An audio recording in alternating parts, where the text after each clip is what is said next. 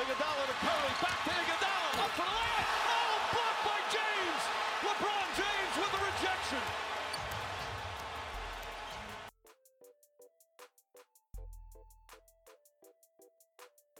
Saudações, caro ouvinte, você está conectado, você está escutando a quinta edição do podcast do Sexta de Sete. E hoje, essa semana, com algumas adições na bancada. Do meu lado direito, senhor Rafael Amorim. Boa noite, galera. É um prazer estar aqui no podcast pela primeira vez.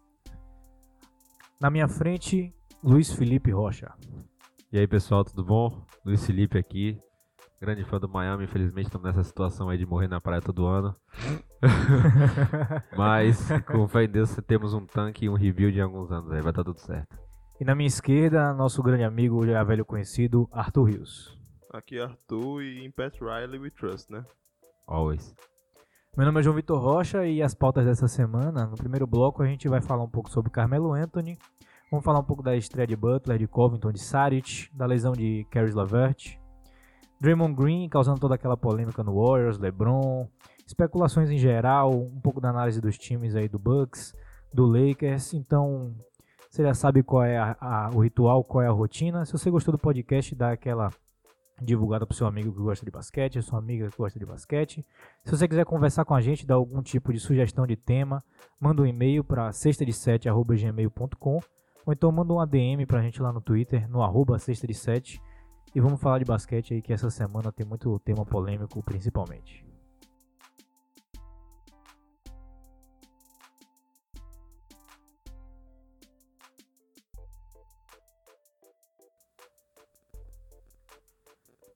E para começar o podcast de hoje, vamos falar sobre o drama que paira sobre a cabeça de Houston, que se chama Carmelo Anthony, que essa semana saiu a declaração de que Carmelo não faz mais parte dos planos da franquia.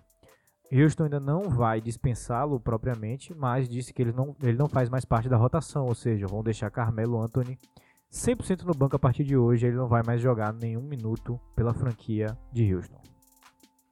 É, o que a gente toma disso é que realmente não dá pra você colocar mais ele em quadra, né?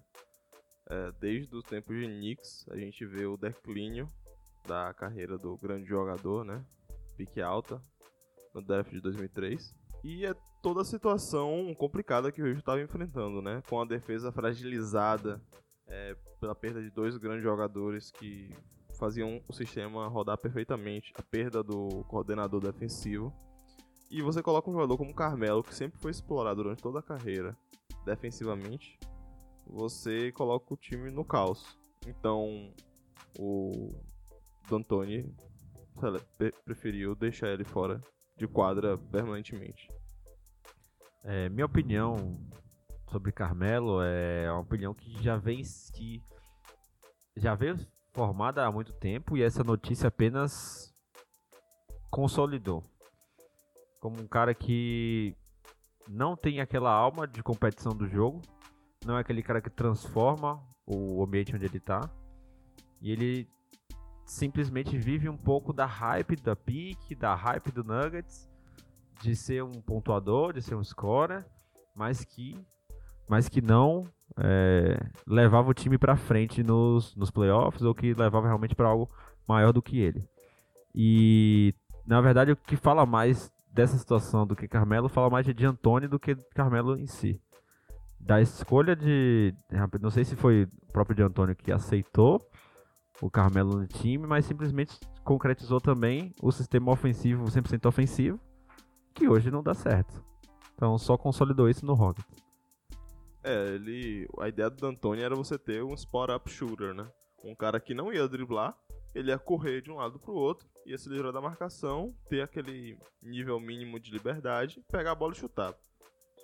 Ele não tá conseguindo nem fazer isso.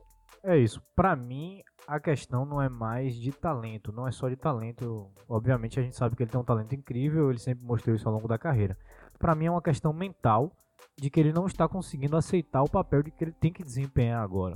Porque nesses 10 jogos com o Houston ele colocou 13,4 pontos, 5,4 rebotes, chutando 40% da, do, do campo, do, da quadra toda, e 32,8% da linha de 3. Então, não são números ruins quando você pensa de um cara que está vindo do banco, que está com minutos reduzidos.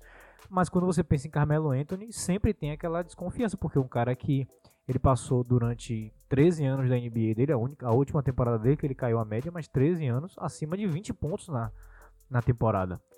Mas não são números ruins para um cara que vem do banco. A diferença é que eu acho que ele não está conseguindo aceitar esse papel, que é o que está quebrando completamente ele no, no desempenhando esse papel. Ele teve noites chutando 0 de 11, chutando 0% da linha de 3, e para mim é uma questão 100% mental. É, a bola não cair acontece, né? Noite sim, né? acontece. Mas a questão de você ser explorado defensivamente todo o jogo, durante todo o jogo, jogo enquanto você estiver em quadra, e não é nem jogo de playoff, ou seja, o time nem se preparou mais de uma semana para você, Uhum. é muito complicado. É isso. Cai na culpa do Houston, que o Houston tem, tem que colocar a culpa em alguém, né? Porque o time continuou basicamente o mesmo. Eles perderam as peças defensivas. D'Antoni falou que a defesa seria melhor, mas a defesa piorou. Então vão, vão ter que arranjar alguém para culpar. Carmelo não estava conseguindo fazer ofensivamente e defensivamente estava inútil. Então, infelizmente, a culpa vai cair em cima dele.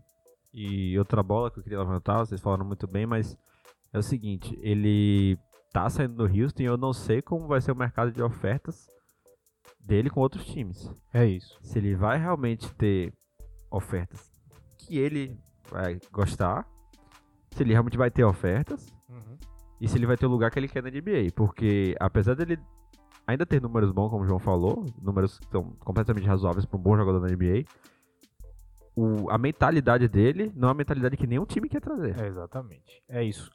Pra mim, chegou o ponto em que Carmelo ele tem que decidir se ele vai querer se aposentar como um superstar ou se ele vai querer passar para um novo tipo de papel que ele vai desempenhar na NBA no elenco. Ele vai ter que ser um veterano que vai estar lá para mostrar para os novos o que eles têm que fazer e ele vai eventualmente colocar os pontos dele, como quem? Dwayne Wade está fazendo no Miami. No ano passado ele veio inspirando todos que estavam lá e nos playoffs teve dois jogos, ou três, se eu não me engano, que ele destruiu. Por quê? Obviamente ele não tem gasolina no tanque, só que ele não tem gasolina para uma temporada inteira. Então, para mim, Carmelo ele tem que decidir agora se ele quer isso ou não. Ele tá com 34 anos. A gente tem jogadores na NBA que aposentaram com 34 anos, Tracy McGrady, por exemplo, de que ele simplesmente não aceitava a redução de papel. Ele quer ser o cara que tá com a última bola, ele quer ser o cara que todo mundo gira em torno dele. E o basquete evoluiu para Carmelo. O jogo de Carmelo não é mais tão bem-vindo no basquete. É o bully ball. Ele quer matchup, ele quer dominar é, ofensivamente e não fazer nada na defesa. E ainda mais no Houston não vai dar certo isso. Então, para mim, é, é, essa, essa grande mentalidade de Carmelo aí que vai ter que ser trocada. Se ele quiser continuar na NBA. É, e agora nesses últimos jogos o Rockets melhorou bastante, né? E sem ele. É. Então a narrativa do Rockets sem Carmelo só ganha força. Pois é, ele deu azar nisso. O Rockets estava perdendo muito sem ele. Quando ele saiu, começaram a ganhar. Chris Paul também começou a jogar melhor. Harden voltou e tudo mais. É, queria só continuar o pensamento de João, que não é só Dwayne Wade, né? Existem diversos outros veteranos Sim. que tiveram a queda de produtividade normal pela idade, pelo desgaste físico, mas que continuaram agregando muito no banco, no locker room, na mentalidade, nos finais de quarto, e que fizeram o time crescer muito mais do que sendo aquele cara de 25, 30 pontos por noite. Pois é, pois é. A gente tem também jogadores que contribuem para a cultura do time. Por exemplo, o Donis Haslem no Miami, que muita gente não sabe por que ele tem um contrato, mas ele é importante para a cultura. Né? E muita gente não sabia por que, que ele tinha um contrato. E para finalizar esse tema de Carmelo Anthony aqui, a gente vai falar sobre a parte que a gente mais gosta nesse podcast, que é a parte das especulações. Eu pensei ao longo dessa semana em algumas, alguns possíveis destinos de Carmelo Anthony e eu vou trazer para vocês aqui e vamos ver o que a gente consegue debater aqui. Vou começar no primeiro com Kyrie Irving, que disse que quer que seria muito interessante adicionar no time dele, no Celtics, um veterano de 15 anos para mostrar de que a NBA não é uma corrida de 100 metros, mas sim uma maratona de sei lá quantos quilômetros, de que o- os mais novos têm que ter esse tipo de mentalidade é, quando chegam na NBA e desenvolvendo sua carreira. Vocês acham que Carmelo seria uma boa adição para os Celtics?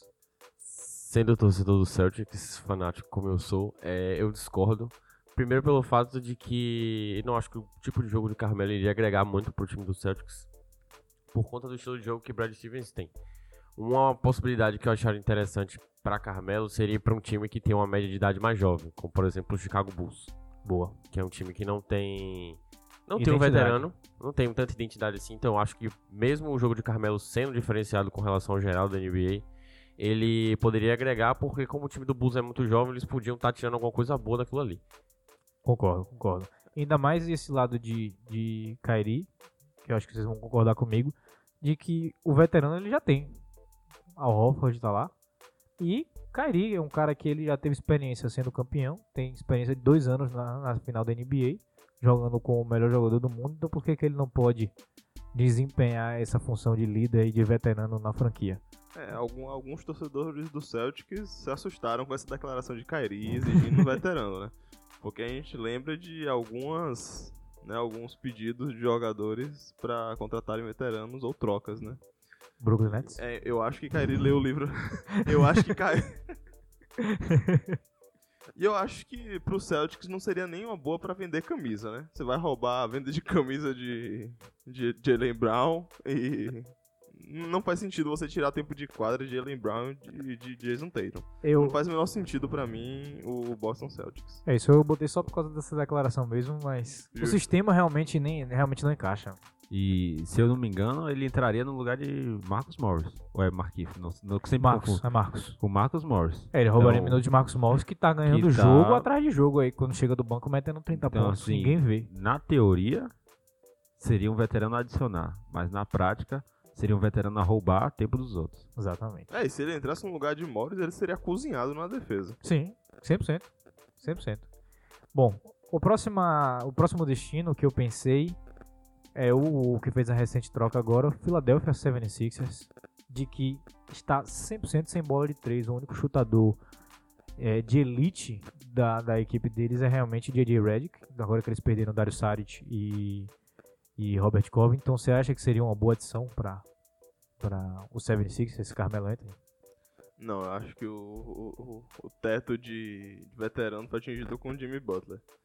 É, tudo bem que é interessante você misturar essa meninada com veteranos, mas eu acho que Carme- é, é difícil, vai ser difícil a gente encontrar um lugar pro Carmelo na NBA. E o teto de ego Mas- também, né?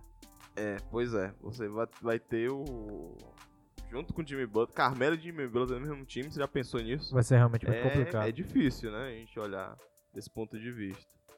Bom, mas é, em relação ao 76ers, é, eu acho que seria uma boa ele ir para o leste. Mas eu não acho que o 76ers seria uma boa opção. Eu concordo com o Arthur com relação ao 76ers, porque eu acho que tanto o jogo de Carmelo quanto a mentalidade dele, além de tudo que vocês falaram, seria um problema com relação a um jogador meio problemático que o Sixers tem, que é Embiid. Exatamente. Creio que Embiid ele não iria se relacionar, não se relacionar, não é questão de relacionamento, mas o relacionamento de jogo mesmo entre Embiid e Carmelo ia ser algo muito a se chocar. Então poderia estar causando algum tipo de conflito dentro do time, que mesmo com a chegada de Jimmy Butler, ele ia acabar colocando o time numa situação meio complicada. Fazer o famoso efeito Draymond Green, que a gente vai conversar daqui a pouquinho. É, outro time que eu pensei aqui foi New Orleans Pelicans. Também precisam de, um, de uma bola de fora. O que, é que vocês acham? Não. Seria a resposta inicial.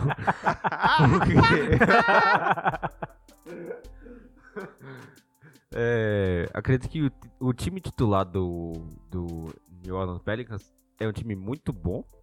É, tem um time, tem um franchise player excepcional, que é o Anthony Davis, e peças que completam de forma excepcional também o time, Drew Holiday, Julius Randle, Ethan Moore, que eu chamo de Ethan consistente, vai, vai te dar 13, 14 pontos todo jogo metendo bola de 3.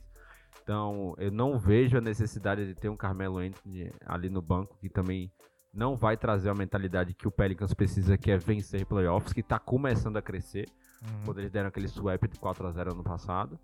E, e acho que eles têm que continuar nesse rebuild, de, de- nessa construção de time mesmo que eles estão tendo ao redor de Anthony Davis.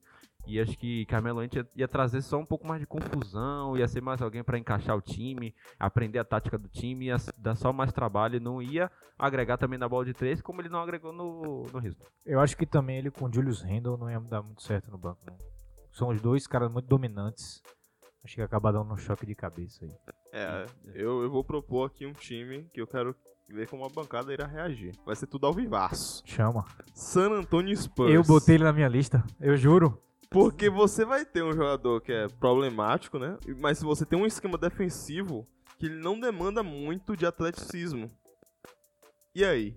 Posso puxar outros números aqui, interessantes? Chame. O Spurs lidera a liga em toques e passes no post, que é onde Carmelo a gente sabe que gosta mais de jogar. São 20 toques pro post por jogo e lidera a liga em pull-up shots, que é aquele aquele arremesso que não vem do drible, ele vem de um de um, uma fintazinha ali, segurando a bola, e do nada o jogador vem e arremessa, são 29 arremessos por jogo vindo desse tipo de arremesso, porque a gente sabe que DeMar DeRozan e Lamarcus Aldridge são mentes ofensivas do mid-range, então eu acho que seria o jogo que mais encaixaria com o Carmelo, que gosta muito daquele arremesso de mid-range, um, desse jogo um pouquinho mais travado. E o, o San Antonio Spurs tem um dos paces mais lentos da liga. Hum, Isso, tirando isso que o João falou, eu queria levantar uma dúvida pra vocês. Mesmo diante desses dados do San Antonio Spurs, vocês acham que o rendimento de Carmelo seria bom, levando em conta a, a porcentagem, o aproveitamento dele? E uma outra coisa, caso o aproveitamento dele tipo, venha a ser ruim, como seria a questão de lidar com isso, tanto dele quanto de um técnico que tem uma mentalidade, uma personalidade muito forte como é Greg Popovich? É isso, eles hoje já trabalharam juntos na Olimpíada. Né? E o sonho de todo fã da NBA é ver o Carmelo Olímpico, não, que é o cara que chega e mete, sei lá quantos pontos, 40 pontos. Foi tricampeão olímpico, o único jogador a ser tricampeão olímpico. Ele tem quatro medalhas junto com aquela de prata que eles perderam. Eu acho que seria o esquema que talvez mais encaixasse junto com o Carmelo, mas tudo para mim volta em relação à mentalidade dele. Ele tem que abraçar 100% esse esse papel, senão ele vai continuar do mesmo jeito que ele tá no Houston. Ele vai continuar com um aproveitamento ruim, com uma mentalidade ruim e vai desandando. É, pra mim, o, o ponto que eu levantei foi primeiramente defensivo. Porque o, o grande problema, ele, ele mete bola. Ele pode ter um jogo, um, um jogo ruim, jogos ruins seguidos, mas o maior problema que a gente vê no, em um jogo, o Carmelo Anthony em quadra, é ele apanhando defensivamente Isso. E eu tenho de quem tá atacando ele. um dado mais interessante também desse, desse pedaço defensivo é de que Rudy Gay, que a gente sabe que não era uma mente defensiva antes de ir pro San Antonio, ele teve a temporada defensiva da carreira dele no, no ano passado, quando tava jogando com o, o San Antonio Spurs. Então pode ser que seja um sistema que abrace mais Carmelo, mas não sei como é que ele vai reagir a isso. Ótimo ponto levantado por João em relação ao Rudy Gay, que é um cara que se reinventou mesmo dentro do Santo Antônio Spurs. Mas eu acho que, de novo, na teoria, o Santo Antônio Spurs seria uma ótima, uma ótima oportunidade para Carmelo. É exatamente isso. Mas o que é que acontece? O que é que eu vejo? É um time que já tá com um mix muito bom de veteranos e novatos. Aqueles novatos que, a gente, que eu classifico como é, time de base, que Gre- Greg Popovich tá criando de- é, embaixo da asa dele. É, aquele Forbes que tá jogando muito bem. Tá jogando mesmo. E, então ele tem Paul Gasol, tem Rudy Gay, tem Lamarcus Aldridge, que são caras que são repletamente com- com- consagrados já. Já tem um- uma cultura relativamente construída do- dos últimos playoffs que teve lá de alguns anos pra cá. Então tá, tá num- numa boa subida de, de pessoal mesmo. Tá começando a formar um novo, um novo corpo de jovens e mantendo um, um ótimo número de veteranos. E aí, DeMar DeRozan chegou aí pra destruir o time. No bom sentido, bom- da, no bom sentido da palavra.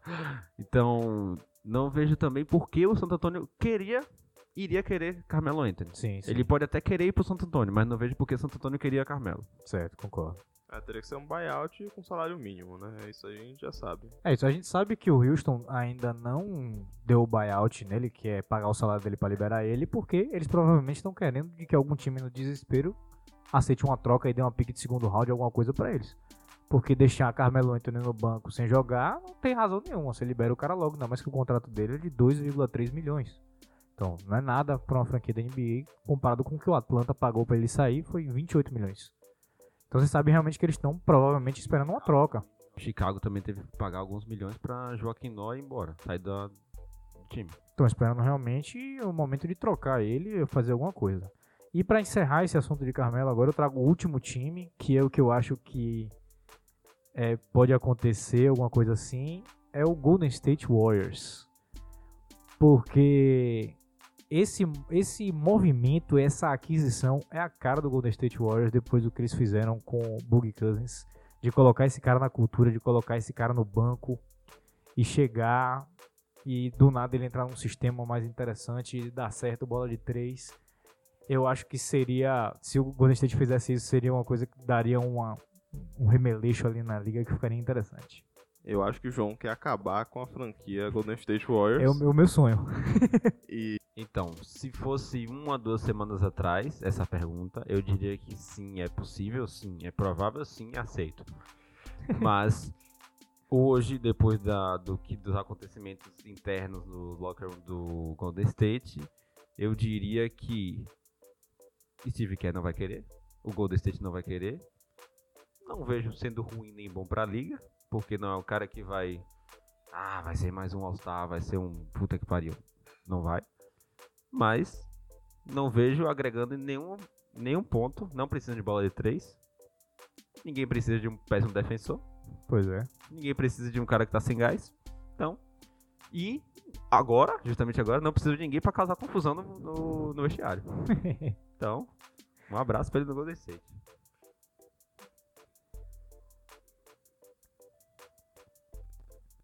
E para iniciar esse segundo bloco, vou aproveitar o gancho aí do primeiro. A gente terminou falando um pouco do Golden State Warriors. Vamos falar sobre o caso Draymond Green que abalou a NBA essa, essa semana que a gente teve agora, porque o Golden State se mostrou frágil, pelo menos em um aspecto do jogo, que é o vestiário. Depois, se você não assistiu, eu vou explicar um pouco para vocês agora. Foi no final de um jogo contra o Los Angeles Clippers o Warriors teve a bola, o rebote para ter o último arremesso do jogo.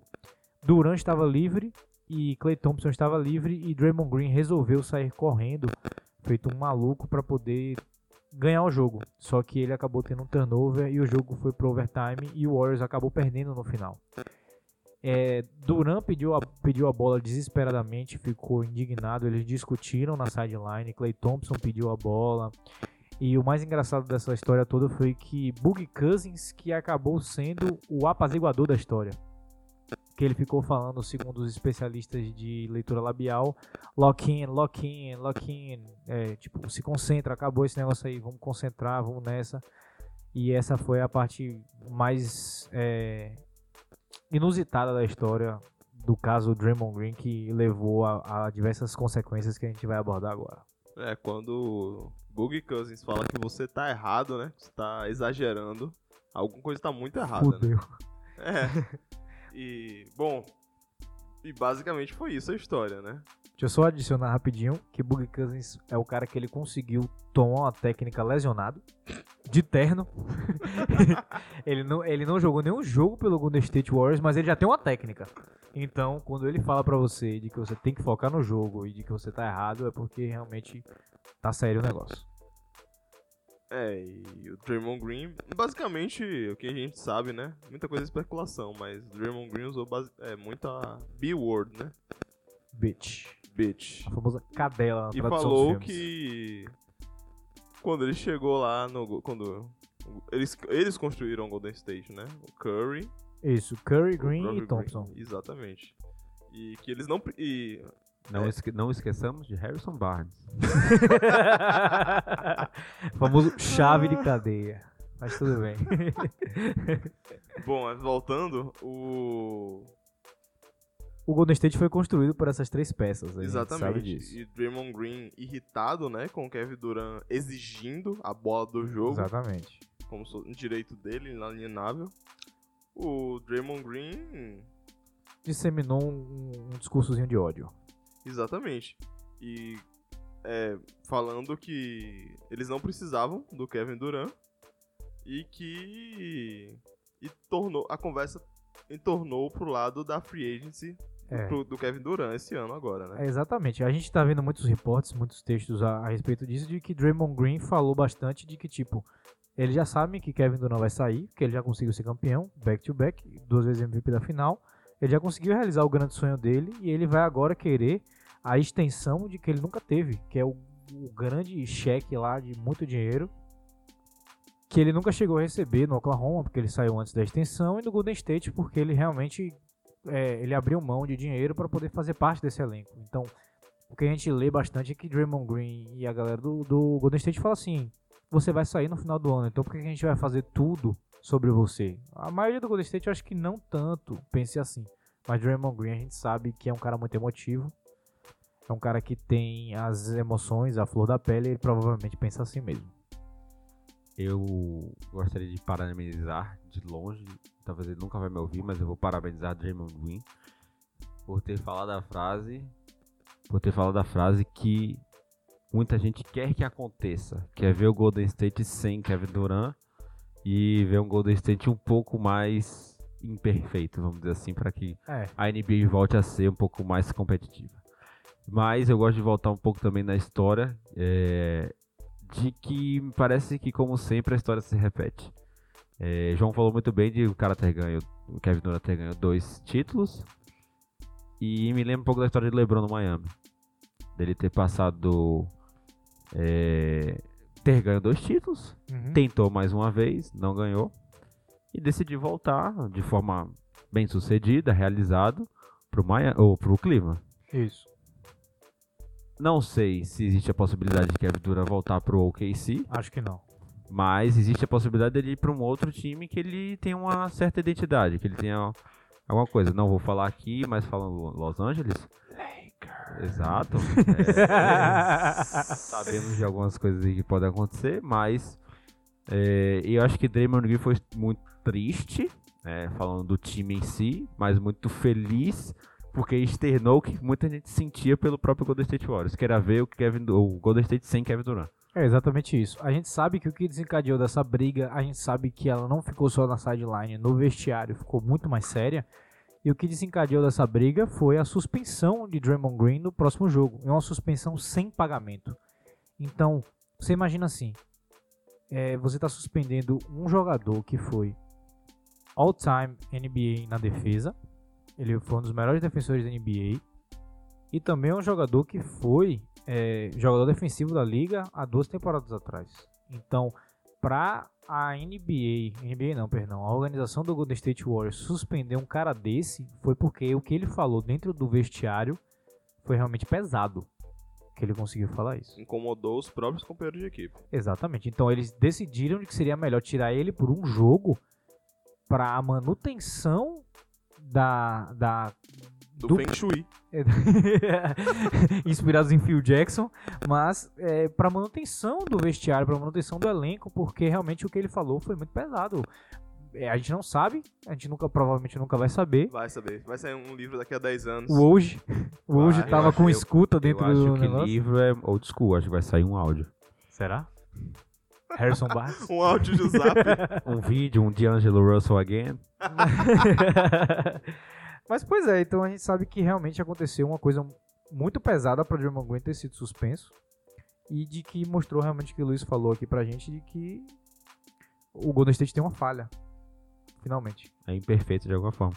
E mas assim, só concordando, mas discordando, eu achei pouco.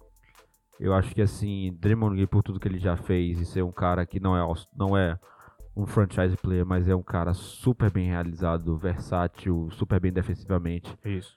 Mas ele e esse crédito que ele tem deu essa suspensão de um jogo só, que pra mim é muito pouco. Pra mim o que ele fez, o que ele fez, a briga em si deveria ter dado muito mais é, suspensão pra ele do que apenas um jogo. E tem todo aquele pedaço de que muita gente fala, o melhor jogador do time é Curry, o segundo melhor é Thompson, quando o Durant entrou ele foi pro melhor, mas sempre o líder da franquia sempre foi falado que era Draymond Green, é o cara que tem a voz ativa, é o cara que tem o coração do time, então quando você tem o seu líder quebrando o pau contra o melhor jogador assim desse jeito, você realmente tem que tomar uma decisão. Então, mostra o crédito que ele tem no time. Isso, e a gente tem a decisão de que hoje a gente tá gravando esse podcast no sábado, amanhã, domingo, tem jogo do Golden State e a organização decidiu de que Draymond Green não vai jogar de novo, só que dessa vez ele vai ser pago. Disseram que foi por causa de uma pequena lesão que ele tem no, no dedão. Mas você acredita nisso? É, pois é. O, o torcedor do Warriors vai chegar lá e vai olhar o DNP, né? O famoso D not play, só que vai pensar como D not pass. né? É, por, por um não passe, Ele causou tudo. é, mas vamos lá. O problema é. A lesão de Curry agrava a situação, porque ganhando Isso. bem que mal tem, né? E a mídia quer devorar o Warriors, né? Exatamente. Todos nós queremos. O Warriors perdeu duas partidas seguidas se eu não me engano, foi duas partidas em três, ou foi duas seguidas, depois dessa confusão inteira. Foi pro Clippers e agora eles perderam a última partida deles também. Então isso agrava ainda mais e deixa a, a, a mídia ainda mais ouriçada nessa questão toda do Warriors. Agora vamos tirar um pouquinho do tempo aqui do podcast para poder falar do tema mais badalado, mais falado na semana passada, que foi a troca de Jimmy Butler para o Philadelphia 76ers. Vamos falar um pouco das estreias hoje de Butler, de Covington e Serge nos respectivos times em que eles estão agora. Jimmy Butler, nessa passagem de dois jogos pelo 76ers, conseguiu colocar 21 pontos de média, que é a segunda maior média de time, atrás apenas de Embiid. 4,5 assistências, 3,5 rebotes, chutando 50% da linha de 3 pontos e tendo um, um, um uso de 21% no elenco, que é maior até que o, o uso de Ben Simmons. Já Covington e Saric estão desempenhando um papel um, um, pouco secundário ainda no, no time Wolves, mas papéis até que relevantes. Covington está chutando 53,8% da linha de 3 pontos e está com 2,5 roubos de bola por jogo. A gente sabe de que ele é uma mentalidade defensiva. Ele foi do primeiro time defensivo da NBA na temporada passada. Saric ainda está vindo um pouco do banco, mas a gente sabe de que ele tem um, grande potencial defensivo e ofensivo, principalmente da linha de 3 pontos. Então, falando de Butler, é, não acompanhei no detalhe o jogo, mas o que é que eu entendo da transação? Acho que agrega no que num ponto que faltava no 76ers, que era de novo, voltando naquele mesmo tempo, mentalidade. Time jovem, time com ótimos jogadores, mas Butler agrega na competitividade extrema, um pouco do Mamba mentality para esse time do 76ers que precisa ganhar no playoff. É, fora isso, traz também, obviamente, o que ele é, na essência, um jogador defensivo.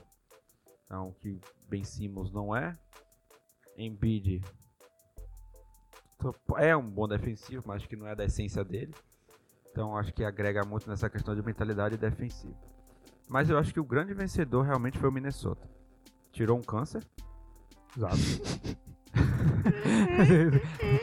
curto e grosso. Sincero, curto, curto e grosso. Arrancou um câncer do time.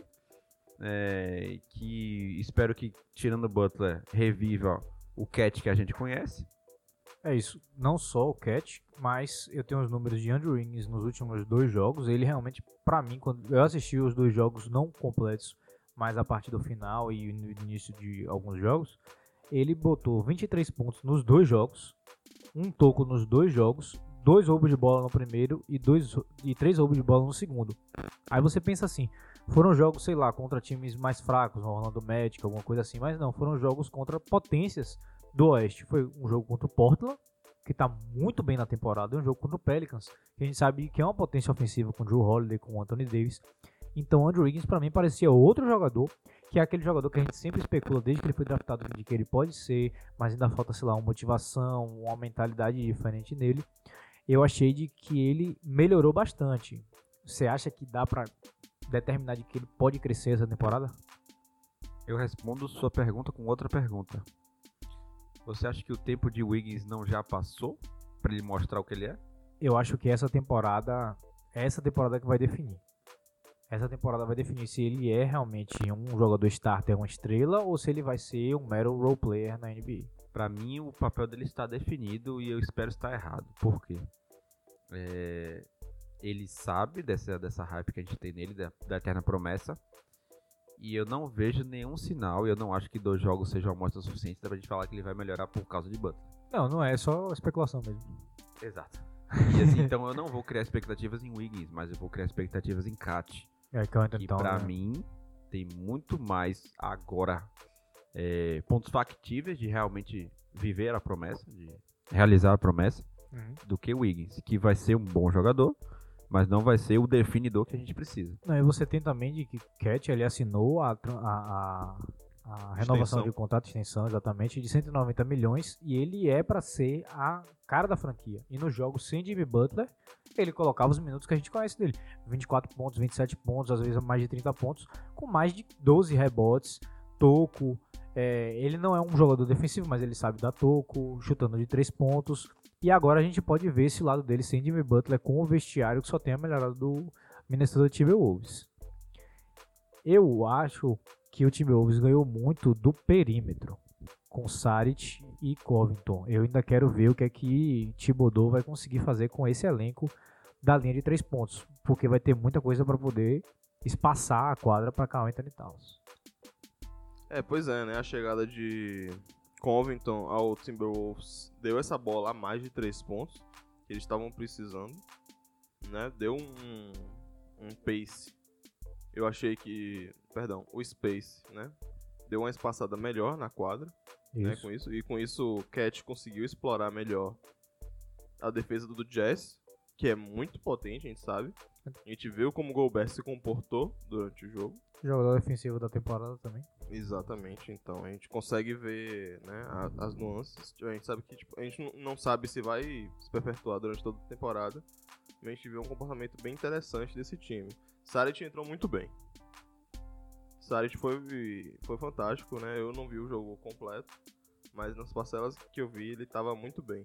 E ele tá vindo do banco ainda. Eu acho Exatamente. que ele ainda tá com minutos restritos. Eu não sei a razão pela qual ele tá com minutos restritos, mas eu acho que quando ele entrar de fato essa lineup titular do eh, Timberwolves vai ficar muito interessante. E o banco também vai ficar muito interessante, porque vai ter Taj Gibson, que é um cara que trabalha muito bem dentro do post. Vai ter Derrick Rose, que é um cara que tá se reinventando essa temporada. Tá muito interessante acompanhar ele também. É, exatamente. O, o Saric teve mais minutos do que o Ted Gibson. O Ted Gibson só começou. Então pode ser o período de transição para poder colocar ele na lineup Exatamente, titular. Exatamente. As duas aquisições do Minnesota trouxeram duas coisas essenciais: versatilidade e chute. Exato. Então, o Saric, extremamente versátil, defende, pontua, é bom, um bom jogador de equipe. E Covington, com o que vocês já, todos, todos que vocês já falaram, vai só agregar. Exato.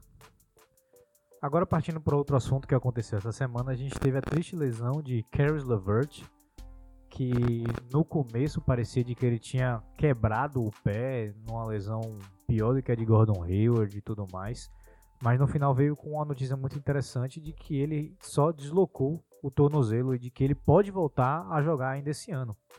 Ele era um cara que ele estava nessa temporada colocando 18,4 pontos, 4,3 rebotes, que era melhorando a, tempo, a, a, a média de carreira dele. Ele passou de 11 pontos para 18,4 pontos. Então ele estava realmente fazendo um jogo muito interessante de se assistir, mesmo no Brooklyn Nets, que não é um contender para ir para a final, para os playoffs e tudo mais. Mas ele estava realmente entrando naquela lista de jogadores selecionados para competir ao jogador que mais evoluiu durante a temporada de 2018-2019. É, pois é, o Brooklyn Nets vai sentir muita falta do LeVert nos próximos jogos. Estava fechando os jogos, né? A gente viu Allen e o Dinwiddie jogando muito bem durante os jogos. Tem, tem aquelas jogadas plásticas, né? Aquela jogada Nova York, que é né, o grande mercado, que é Nova York, que você demanda que os jogadores sejam plásticos, né? Que a jogada seja bonita, para vender.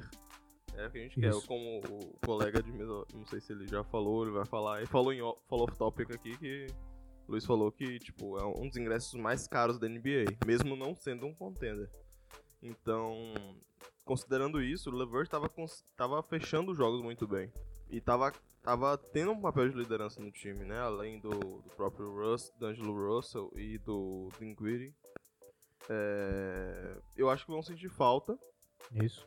vão perder algumas posições, né? Eu acho que a gente, a gente especulou um pouco, off-top inclusive, a chance de playoff que o, que o Brooklyn tinha nesse ano.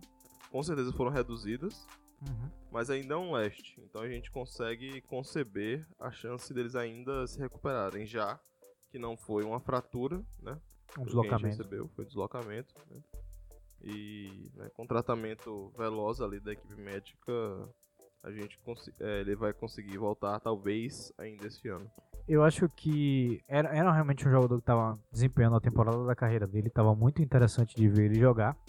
Em quesito de playoff, esse Nets, eu acho que eles deveriam fazer o mesmo papel que a gente falou alguns episódios atrás, é, de alguma outra franquia, de que é fazer com que o ambiente seja o melhor possível para atrair free agents. Porque o que a gente tem? O time já é localizado em Nova York. Nova York é um grande polo, é um mercado gigantesco. Quem não quer morar em Nova York, Brooklyn, toda aquela identidade, toda aquela cultura que a gente tem. Então, fazer com que esse time seja ainda mais atrativo para os free agents é um time que tem a melhor, é, o melhor preparo técnico da NBA, são as melhores, os melhores ginásios, os melhores equipamentos da NBA. Então, quando você tem isso, você está fazendo com que seu time seja um polo para os free agents e aí o time só tende a crescer. Playoff essa temporada eu acho que talvez seja sonhar um pouco demais. Mas por que não? É, é um- é um leste complicado, né? A gente viu o Knicks, o Knicks está tentando sustentar alguma margem de possibilidades para quando o unicórnio voltar, Isso. eles conseguirem fazer essa run e conseguirem roubar um lugar ali de playoff. Pois é. Só pra terminar o assunto do Caris Lavert, é, minha opinião diverge um pouco, ah, claro que não discordando nenhuma das opiniões, mas eu não vejo. Ele pode até ir pro playoff, mas eu não vejo sendo um contender, um real contender, Nunca o vai Brooklyn Nets. Nessa temporada não. Em nenhum futuro próximo eu vejo isso, por conta de mismanagement da, da execu- da- dos executivos. Sim. É, mas continua sendo um ótimo mercado, como vocês falaram. Então a lesão, ela foi muito mais é, prejudicial ao lado pessoal de Caris LeVert em si como profissional, que é triste. É muito parecido com o que aconteceu com o DeJounte Murray no San Antonio Spurs. É, porque é um bom mercado, ele estava se desenvolvendo, ele podia conseguir um contrato em um time melhor, que seria muito melhor nos playoffs. Sim, sim. É, e aí acabou prolongando um pouco essa, essa troca, né? Então ele vai esperar alguns anos agora para ter essa retomada. Espero que ele tenha uma boa retomada. É, mas muito, pre- muito mais prejudicial pro atleta do que pro time. Concordo. Até, ah, ele não poderia ir para outro time também, se ele não quisesse, mas pegar aquele contrato máximo, ou então um contrato mais interessante, porque a gente tem que ter em consideração também de que não é só sobre vencer. Muitos jogadores, diria todos eles, têm a parte do dinheiro envolvido em mente, eles querem sempre o contrato máximo, e era a chance dele de mostrar o talento dele. A gente sabe que ele tem talento para chegar onde ele estava chegando. E ele realmente a, a perda, eu concordo com você, de que é muito mais individual do que para a franquia de, de Brooklyn. Essa semana a gente teve também LeBron passando mais um na, na lista de all-time scorers, né, dos maiores cestinhas da história da NBA. Ele passou o Wilt Chamberlain e agora ele está ele foi para a quinta posição, entrando no top 5 de maiores cestinhas da NBA. Ele está a 800 pontos de Michael Jordan, o que eu particularmente acho de que ele consegue facilmente passar essa temporada. E ele está a 2.000 pontos de Kobe Bryant. Lembrando que é, essa pontuação só conta em temporadas regulares. Vocês acham que Kobe é uma marca de que ele consegue alcançar essa temporada ou ficaria para os próximos anos da carreira de LeBron? Michael Jordan, 100% ele passa esse ano, né? Uhum. Precisa meter tipo, menos de 13 pontos por jogo, daqui até o final da temporada vai passar. É, mas Kobe tá difícil. 2 mil pontos é muita coisa, né? Muito chão. É, 2 mil pontos é o que um jogador joga, mete ele na temporada. Próxima temporada ele passa, eu acho, É. na minha opinião. No início da próxima temporada eu já quero que ele já passa. Né? Uma matemática básica de de fazer no 25 pontos vezes 82 jogos, próximo de 2 mil pontos. Então, temporada que vem ele consegue bater essa meta. Bater essa meta. Então, o que levanta só é, de novo, cada recorde que ele levanta, que ele bate, a discussão em relação ao Best Player of the World, em All History, fica mais aquecida, mais polêmica. É isso, eu tava conversando com o Arthur outro dia, fora do podcast, dia assim. Eu não quero polemizar esse assunto aqui, mas É sim. É o que acontece a cada milestone que ele vai alcançando. Exatamente, a cada marca na carreira de LeBron, ele, ele é, aquece mais a, a discussão entre ele e Michael Jordan. A gente vai ter Michael Jordan, seis títulos. Eu não acredito que LeBron vai conseguir chegar nessa marca de seis títulos. Eu acho que se ele conseguir dois títulos a mais daqui para o final da carreira dele, vai ser muito. A não ser de que ele realmente ele se retire da condição de, de principal e ele entre num outro time que seja uma grande potência assumindo um papel muito menor e aí ele ganha mais títulos. Mas do jeito que Michael Jordan ganhou, ele não vai conseguir chegar nessa marca de títulos.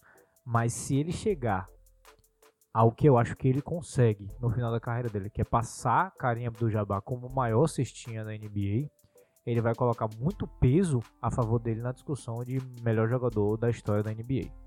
Eu acho que existem, eu sou uma pessoa muito lógica e existem dois pontos que importam muito pra mim nessa discussão. O primeiro, ele não precisa passar, ele não precisa ser o maior scorer da história. Ele só precisa passar Michael Jordan. E ele não precisa de mais dois títulos. Talvez ele precise de mais um, ou nem isso. Porque com três ele já tá na discussão de top 2. Então o que ele precisa na verdade é de alguns momentos a mais de extremo brilhantismo. É isso. Ne- Nesse tipo de discussão, o título sempre vai pesar, obviamente.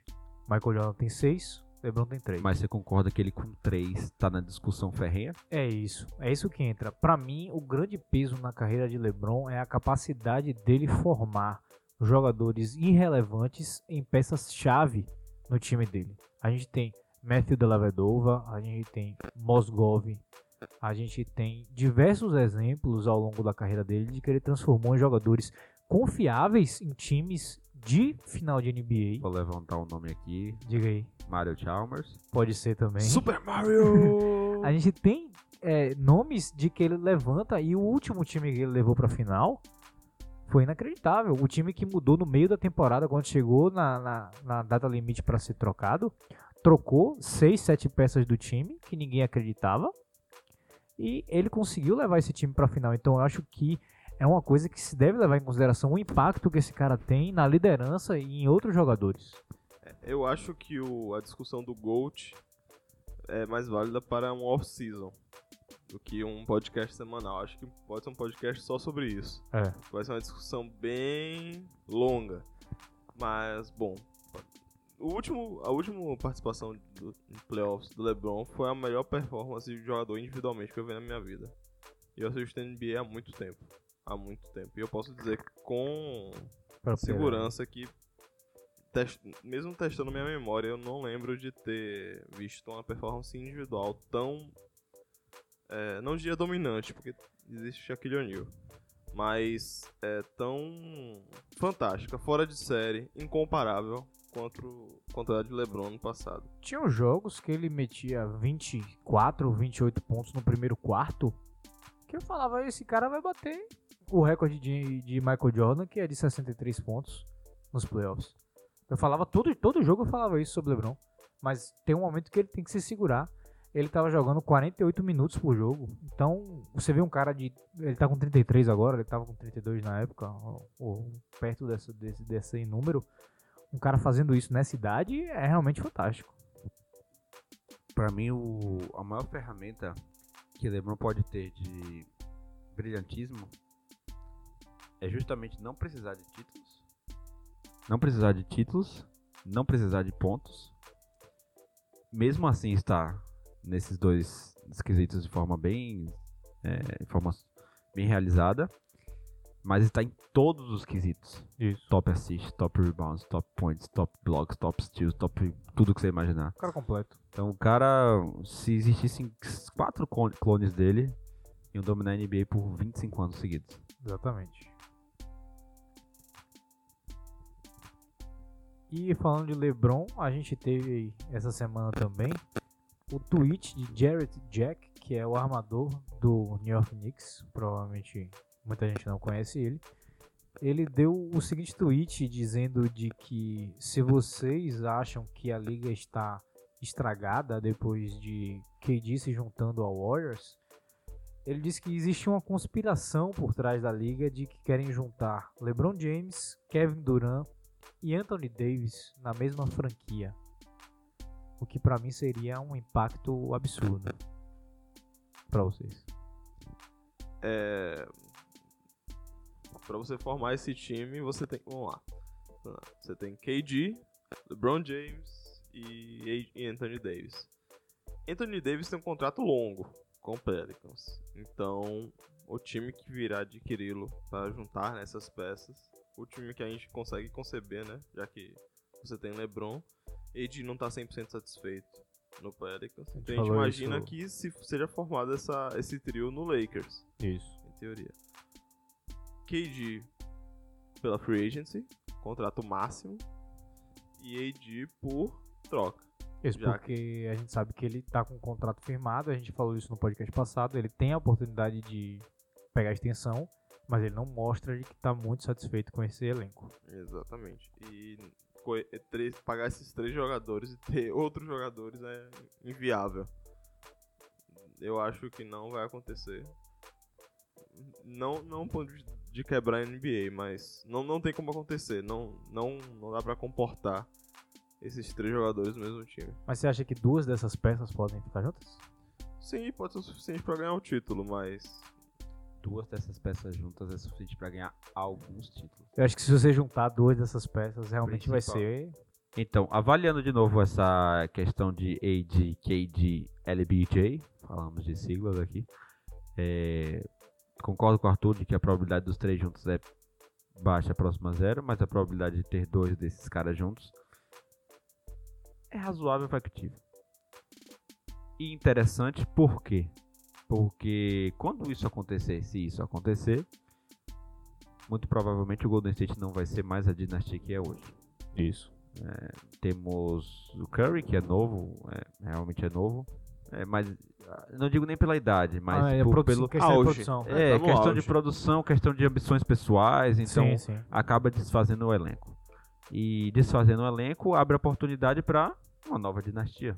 Você acha Como- que Clay Thompson sai nessa próxima Se, eu, se fosse para dizer um nome primeiro a sair, seria Clay Thompson.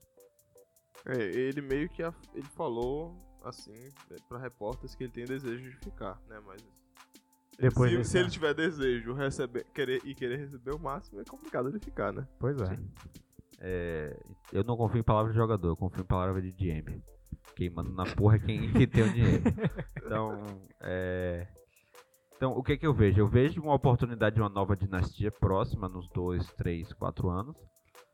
E se essa dinastia vier com, eu acho mais provável, AD, KD do que com LBJ, será ótimo pro basquete, porque acho que vai ser mais atlético, vai sair um pouco dessa questão da bola de três. E eu acredito na alta probabilidade disso acontecer. A gente vê também uma, uma mudança, né? Que a gente tá vendo aí quatro anos já de Golden State Warriors dominando a liga. A gente quer uma mudança, a gente quer uma novidade, uma competitividade maior na liga nesse pedaço. E o, a, a tristeza pra mim na, na temporada foi justamente o Houston Rockets. E era pra mim pra bater de frente com o Golden State, visto o Sim. que aconteceu ano passado.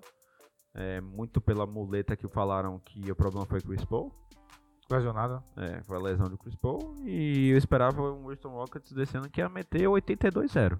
Pois é, e era, era um time que depois de perder no jogo 7 das, das finais de conferência, tinha que estar com uma fome absurda, mas infelizmente perdeu peças-chave e tudo mais. E volta só, só pra.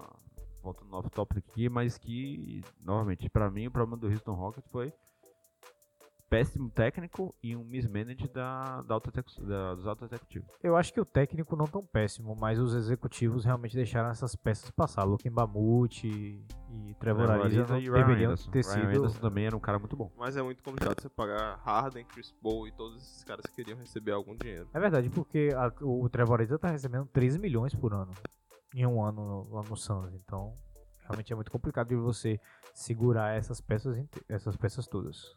Sim, principalmente porque são jogadores já velhos, né? Isso. Então você investir muito dinheiro nesses caras é, é um investimento arriscado. E puxando agora para a questão que a gente falou agora de novas dinastias da NBA, eu queria trazer esse, esse nosso debate para os calouros do ano. A gente, vendo ao longo dessa temporada, a gente tem três nomes principais, né? não adianta fugir disso, é Luka Doncic, DeAndre Ayton e o nosso querido Trey Young, é, respectivamente jogando para o Dallas Mavericks, Phoenix Suns e o Atlanta Hawks que são os grandes nomes da classe desse ano que a gente tem.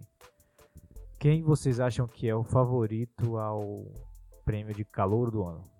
Se me permitem começar aqui os comentários, eu queria abrir só falando que eu tô pouco triste com os últimos calouros dos últimos anos, né? Desde Malcolm Brogdon, acho que a leva não tá sendo tão boa quanto a gente tinha naquele início dos anos 2000. É, mas esse ano talvez venha algo diferenciado, principalmente com o Luka Doncic e pela mental, mentalidade de Trae Young, não pelo seu jogo em si hoje. Porque muitas entrevistas que ele dá, ele fala sempre na melhoria contínua, em melhorar seu jogo, em trabalhar duro, em competir mais. Isso que eu espero de um calouro que quer ser alguém na liga e quer competir por, por anéis. Mas, como você perguntou quem eu acho que vai ser o calouro do ano, Luka Doncic por algumas alguns dedinhos de folga. É isso. O meu medo todo é de que do meio pro final da temporada as bolas de Young comecem a cair e ele jogue números absurdos para um calouro e ele acabe ganhando o calor do ano, porque pra mim com certeza é Doncic, o cara que tem um talento, o cara que tem uma estrada percorrida, o cara que tem um currículo do jeito que ele tem. Ele foi MVP da Euroliga, ele foi campeão da Euroliga, ele foi campeão do campeonato de seleções europeias também. Então, isso tudo com 19 anos de idade. Ele teve o- a estreia dele profissionalmente com 16 anos. Então, um cara que tem muita bagagem. Agora, a gente tem nessa classe a disputa entre o hype, a moda que tá tendo, que é chutar bola de 3, meter bola de um range, de uma distância ilimitada, que a gente viu o Trang joga, botando bola até do meio do campo, meio da quadra, contra o talento é, puro e que a gente consegue identificar de que o Luka Doncic é um jogador de que ele não vai ficar só em uma temporada, ele vai conseguir desempenhar um papel incrível na carreira inteira. É, pois é, pra mim, mais uma vez, o calor do ano não vai ser um calouro de fato. Né, Simmons chegou, não jogou, né, a primeira temporada, mas conviveu com o time. Nesse ano temos Luca Doncic, que é um cara que já foi campeão do Eurobasket. Isso. É um cara já multicampeão, joga, como você mesmo falou, João, joga desde de adolescente, né? Ele joga desde muito antes. né? O, a estreia profissional foi com 16. É, ele co- começou muito mal, né? A, adaptação, é, nem do ponto de vista defensivo, mas a própria questão de saber é, é, se posicionar e ter, enfrentar problemas de falta, É inclusive. exatamente isso que ele fazia muita falta no começo, agora ele tá se adaptando aos poucos. E a gente conseguia ver dele perguntando, ele parando e perguntando pros árbitros o que, que ele tinha feito na jogada pra ser falta, porque é uma diferença do basquete europeu pro basquete norte-americano, que foi inclusive o que desceu ele algumas posições no draft.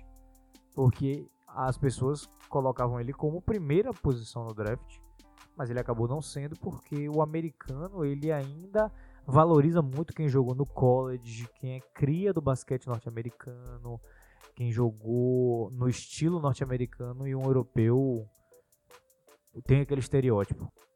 Creio que sendo, de certa forma, bem pragmático, dentre os três que estão melhores na corrida para calor do ano, eu acho que, minha opinião, fica bem claro o resultado ser para Luca devido ao fato de, de impacto no time. Eu não vejo o Eiton, mesmo tendo médias relativamente boas e altas para um calouro, ele não tem tanto impacto no time. Ele não faz o time do Suns é, decolar, de certa forma, como a gente já viu muitos calouros nos anos anteriores fazerem, como por exemplo o LeBron James, como o Kyrie Irving fez no Cavs, etc. E quanto ao Trae Young, ele teve, tem uma temporada no início muito boa, mas ele ainda é de certa forma inconsistente. Tem jogos que ele joga muito bem, ele distribui muito bem a bola, mas questão de pontuação, tem jogos que, como já teve, ele fez, se não me engano, 35 pontos, só que tem alguns outros jogos que ele faz menos de 20. Então, pode ser por questão de adaptação à NBA mesmo, mas infelizmente, para você ganhar um prêmio, você tem que ser um jogador consistente. Meu, meu voto continua sendo em Luka Doncic muito pelo seguinte. Ele entrou num time que o, o rookie do ano passado era o DSJ, né? O Dennis Smith Jr. Isso. Que é um cara extremamente atlético, extremamente um bom scorer, né, um, um point guard muito bom. E que, se não me engano, foi top 3, top 4 do candidato também. Então eu tava correndo ali com o Jason Tate, eu tava correndo ali com o Donovan Mitchell, eu tava correndo ali com o próprio Ben Simmons. Então, me corrija se eu estiver errado. Mas ele ofuscou completamente, Completamente. DSJ essa temporada. Isso, inclusive, é uma coisa que incomoda muito de que eles ainda não colocam a bola 100% na bola de Doncic. Tem uma uma desconfiança ali. E é um negócio que incomoda porque ele é, ele é claramente o melhor jogador do Dallas Mavericks essa temporada. E ainda não estão colocando 100% da confiança em cima dele. Ele é, pra mim, um excepcional, não vou dizer como um jogador completo, mas ele é excepcional pelo pouco tempo de NBA que ele tem. É, e outra coisa que eu valorizo muito na NBA, que você já até percebeu pelos poucos comentários que eu fiz aqui, é a versatilidade de um jogador. Chuta bem de três, bom porte físico, bom no garrafão, cara criativo, extremamente criativo com a bola, tem um pouco de Jason Williams, tem um pouco de point guard, tem um pouco de pivô, tem um pouco de tudo esse cara. Então ele inventa, faz coisas diferentes. Então ele é, para mim é um cara que tem tudo para dar ser Rook of the Year, ser MVP alguma vez, levar o Mavis para um novo patamar, voltando pro Mavis de 2011, voltando pro Mavis de 2005. Então é um cara que para mim tem tudo para dar certo. Concordo. Só para finalizar o que eu tinha falado antes, é, diante de tudo que vocês falaram, é, colocaria Luca ainda como MVP, como, MVP, ó, como calor do ano. MVP ainda não. Porque, como a gente pôde ver, é questão de dificuldade do time. Então, o Luca tem, tem essa questão de, de resistência dos, dos companheiros de time, de estar tá passando a bola, dele conseguir desenvolver o jogo. Enquanto os outros dois, principalmente o Young, ele tem uma liberdade muito grande dentro do time dele. Eu vejo muito o Young como, vamos dizer assim, até um líder do time. Então ele tem uma abertura muito maior para estar tá se desenvolvendo e se mostrando dentro da liga. Assim como, como o Eiton também. Apesar de ter Devin Booker, mesmo como melhor jogador do Suns, são posições muito diferentes. Uhum. Então ainda tinha um espaço maior comparado ao que o Luca tem no Mavis para estar tá desenvolvendo e ele, vamos dizer assim, não está aproveitando esse espaço. Só para finalizar, sem ninguém falar aqui, é duas coisas importantes. Luca Doncic de Trae Young tem uma coisa que Eitan não tem. Quer dizer, eu não vi ainda, né? Nos jogos dele. Ousadia. É, ou um clutch, se a gente for falar de forma mais técnica. Que é pegar uma bola, como o Triangle fez duas vezes já. É, último segundo do jogo e meter lá uma bola de três incrível. Decidir. Decidir o jogo. E Luca Doncic também pega a responsabilidade claramente nos últimos minutos do jogo. E Eiton não vejo, até porque tem Devin Booker. Exatamente isso que eu ia falar, entrando mas, no que ela falou. Booker mas, é o nome lá do Suns. Mas eu acho que o cara precisa, sabe? Precisa um pouco de puxar para ele, para ele se destacar. Uhum. Mas se você for falar para mim assim, cara, quem é o cara que tem mais diferencial ali? Sendo bem sincero, é o próprio DeAndre Ayton. Eu acho que o upside dele é muito grande pela, pela, pelo quanto que a gente não valoriza um center hoje. O que a gente não valoriza de um center hoje é onde ele poderia explorar e trabalhar em cima dos centers que existem na liga hoje, que são centers que estão saindo para fora, talvez até uma pauta que a gente vai ter mais tarde. São centers que não estão indo para o jogo físico, são centers que não estão valorizando o poste baixo. Então, ele poderia pegar isso aí e virar um, sei lá, se espelhar em Shaq, se espelhar em Tim Duncan, se espelhar no que ele quiser e dominar o jogo. É isso. Luca Doncic é o melhor jogador desses três que a gente citou até agora. É, Trey Young um shooter natural. Luca Doncic é o ele faz pontos, ele cria jogadas, é o playmaker, né? Uhum. O All-Star playmaker. E DeAndre Ayton é um cara ultra talentoso que dá gosto de ver jogar. Mas diferente dos dois, de Trey Young, Luca Doncic, DeAndre Ayton tem um alpha dog no seu time, né? Devin Booker vai roubar muita. Vai roubar tempo. Não tempo de quadra, porque as posições são diferentes. Mas a questão dos arremessos. E, e a chance em jogadas. Então nós vemos números é, em relação à qualidade de Eiton reduzidos. A gente pode comparar, querer comparar ele com o Mobamba, né? Que é outro center, uhum. só que está em um time, né? O Orlando Magic, que tem Vucevic, não tá mostrando todo o potencial. E dele. Biombo também. Então, e é uma tá, concorrência. Tá vindo do banco também. E ele, o, que, o que ele entrou e mostrou, mostra que ele ainda precisa ganhar um pouco de massa, um pouco de jogo físico na NBA. Mas realmente muito talento ali ainda pro nosso querido Mobamba. E para encerrar agora essa quinta edição do podcast do Sexta de Sete, vamos falar um pouco sobre os desempenhos de Tyson Chandler e Brook Lopes. Tyson Chandler no lado mais defensivo e Brook Lopes mais no lado ofensivo. Brook Lopes que está mostrando mais um lado do novo pivô da NBA, um pivô moderno. chutando 42,5% da linha de 3 pontos. Em um jogo chegou a chutar 13 bolas de 3. Ele já chutou 106 nessa temporada e tá com 7 bolas de 3 por média em jogo, uh, por jogo de média, ajudando bastante esse elenco do Milwaukee Bucks a ganhar muitos jogos. É, Brook tem esse ano que ele não tinha ano passado no Lakers, né? Você tem Giannis no time, o time vai ficar totalmente preocupado em marcar o garrafão. Pra Esse- não deixar Giannis entrar. Espaçando na quadra já foi. E aí, meu amigo, Pace and Space pega, remessa lá da, da zona morta. Ele, ele tá numa hot zone dele nova, né? Eu nunca vi ele arremessando tanto daquele lado ali da quadra, né? Mas é top of the key, né? Um pouco pra esquerda. Uhum. E tá muito eficiente. É, você falou, tá com eficiência absurda, né? É- A gente não espera que mantenha-se até o final da temporada, né? Porque é um número muito absurdo. Mas ainda assim, a gente vê um nível de concentração altíssimo e vamos ver, porque tipo, os adversários vão começar a pres- prestar mais atenção nele e aí vão abrir mais pra Giannis. Não tem jeito. O adversário vai ter que abrir mão de alguma coisa. Exatamente. Na época de Lakers, é, Brook Lopez, em alguns momentos da temporada, ele poderia ter, até ser considerado o cestinho do time. Em alguns jogos ele se destacava com relação ao restante dos jogadores no quesito de pontos. Mas acredito eu que essa porcentagem de aproveitamento é muito também por conta do estilo tático que o técnico do Bucks vem aplicando nessa temporada, que é um tipo de jogo mais aberto, possibilitando que tenha mais chute por parte de todos os jogadores do time. E acabou se juntando a, ao fato de Brook Lopez já ter um certo conhecimento, vamos dizer assim, em chute de 3, o que faz o aproveitamento dele subir e se tornar algo não esperado por todos. E foi um cara que se reinventou, que eh, ele tem 10 temporadas na NBA agora. E até 3 anos atrás ele não tinha chutado uma bola de 3 na carreira dele. E agora é um cara que tá chutando 7 por jogo. Então realmente é um cara que tá mostrando a nova cara do pivô da NBA. A gente tem Embiid, a gente tem Carl Anthony Towns que conseguem chutar de fora.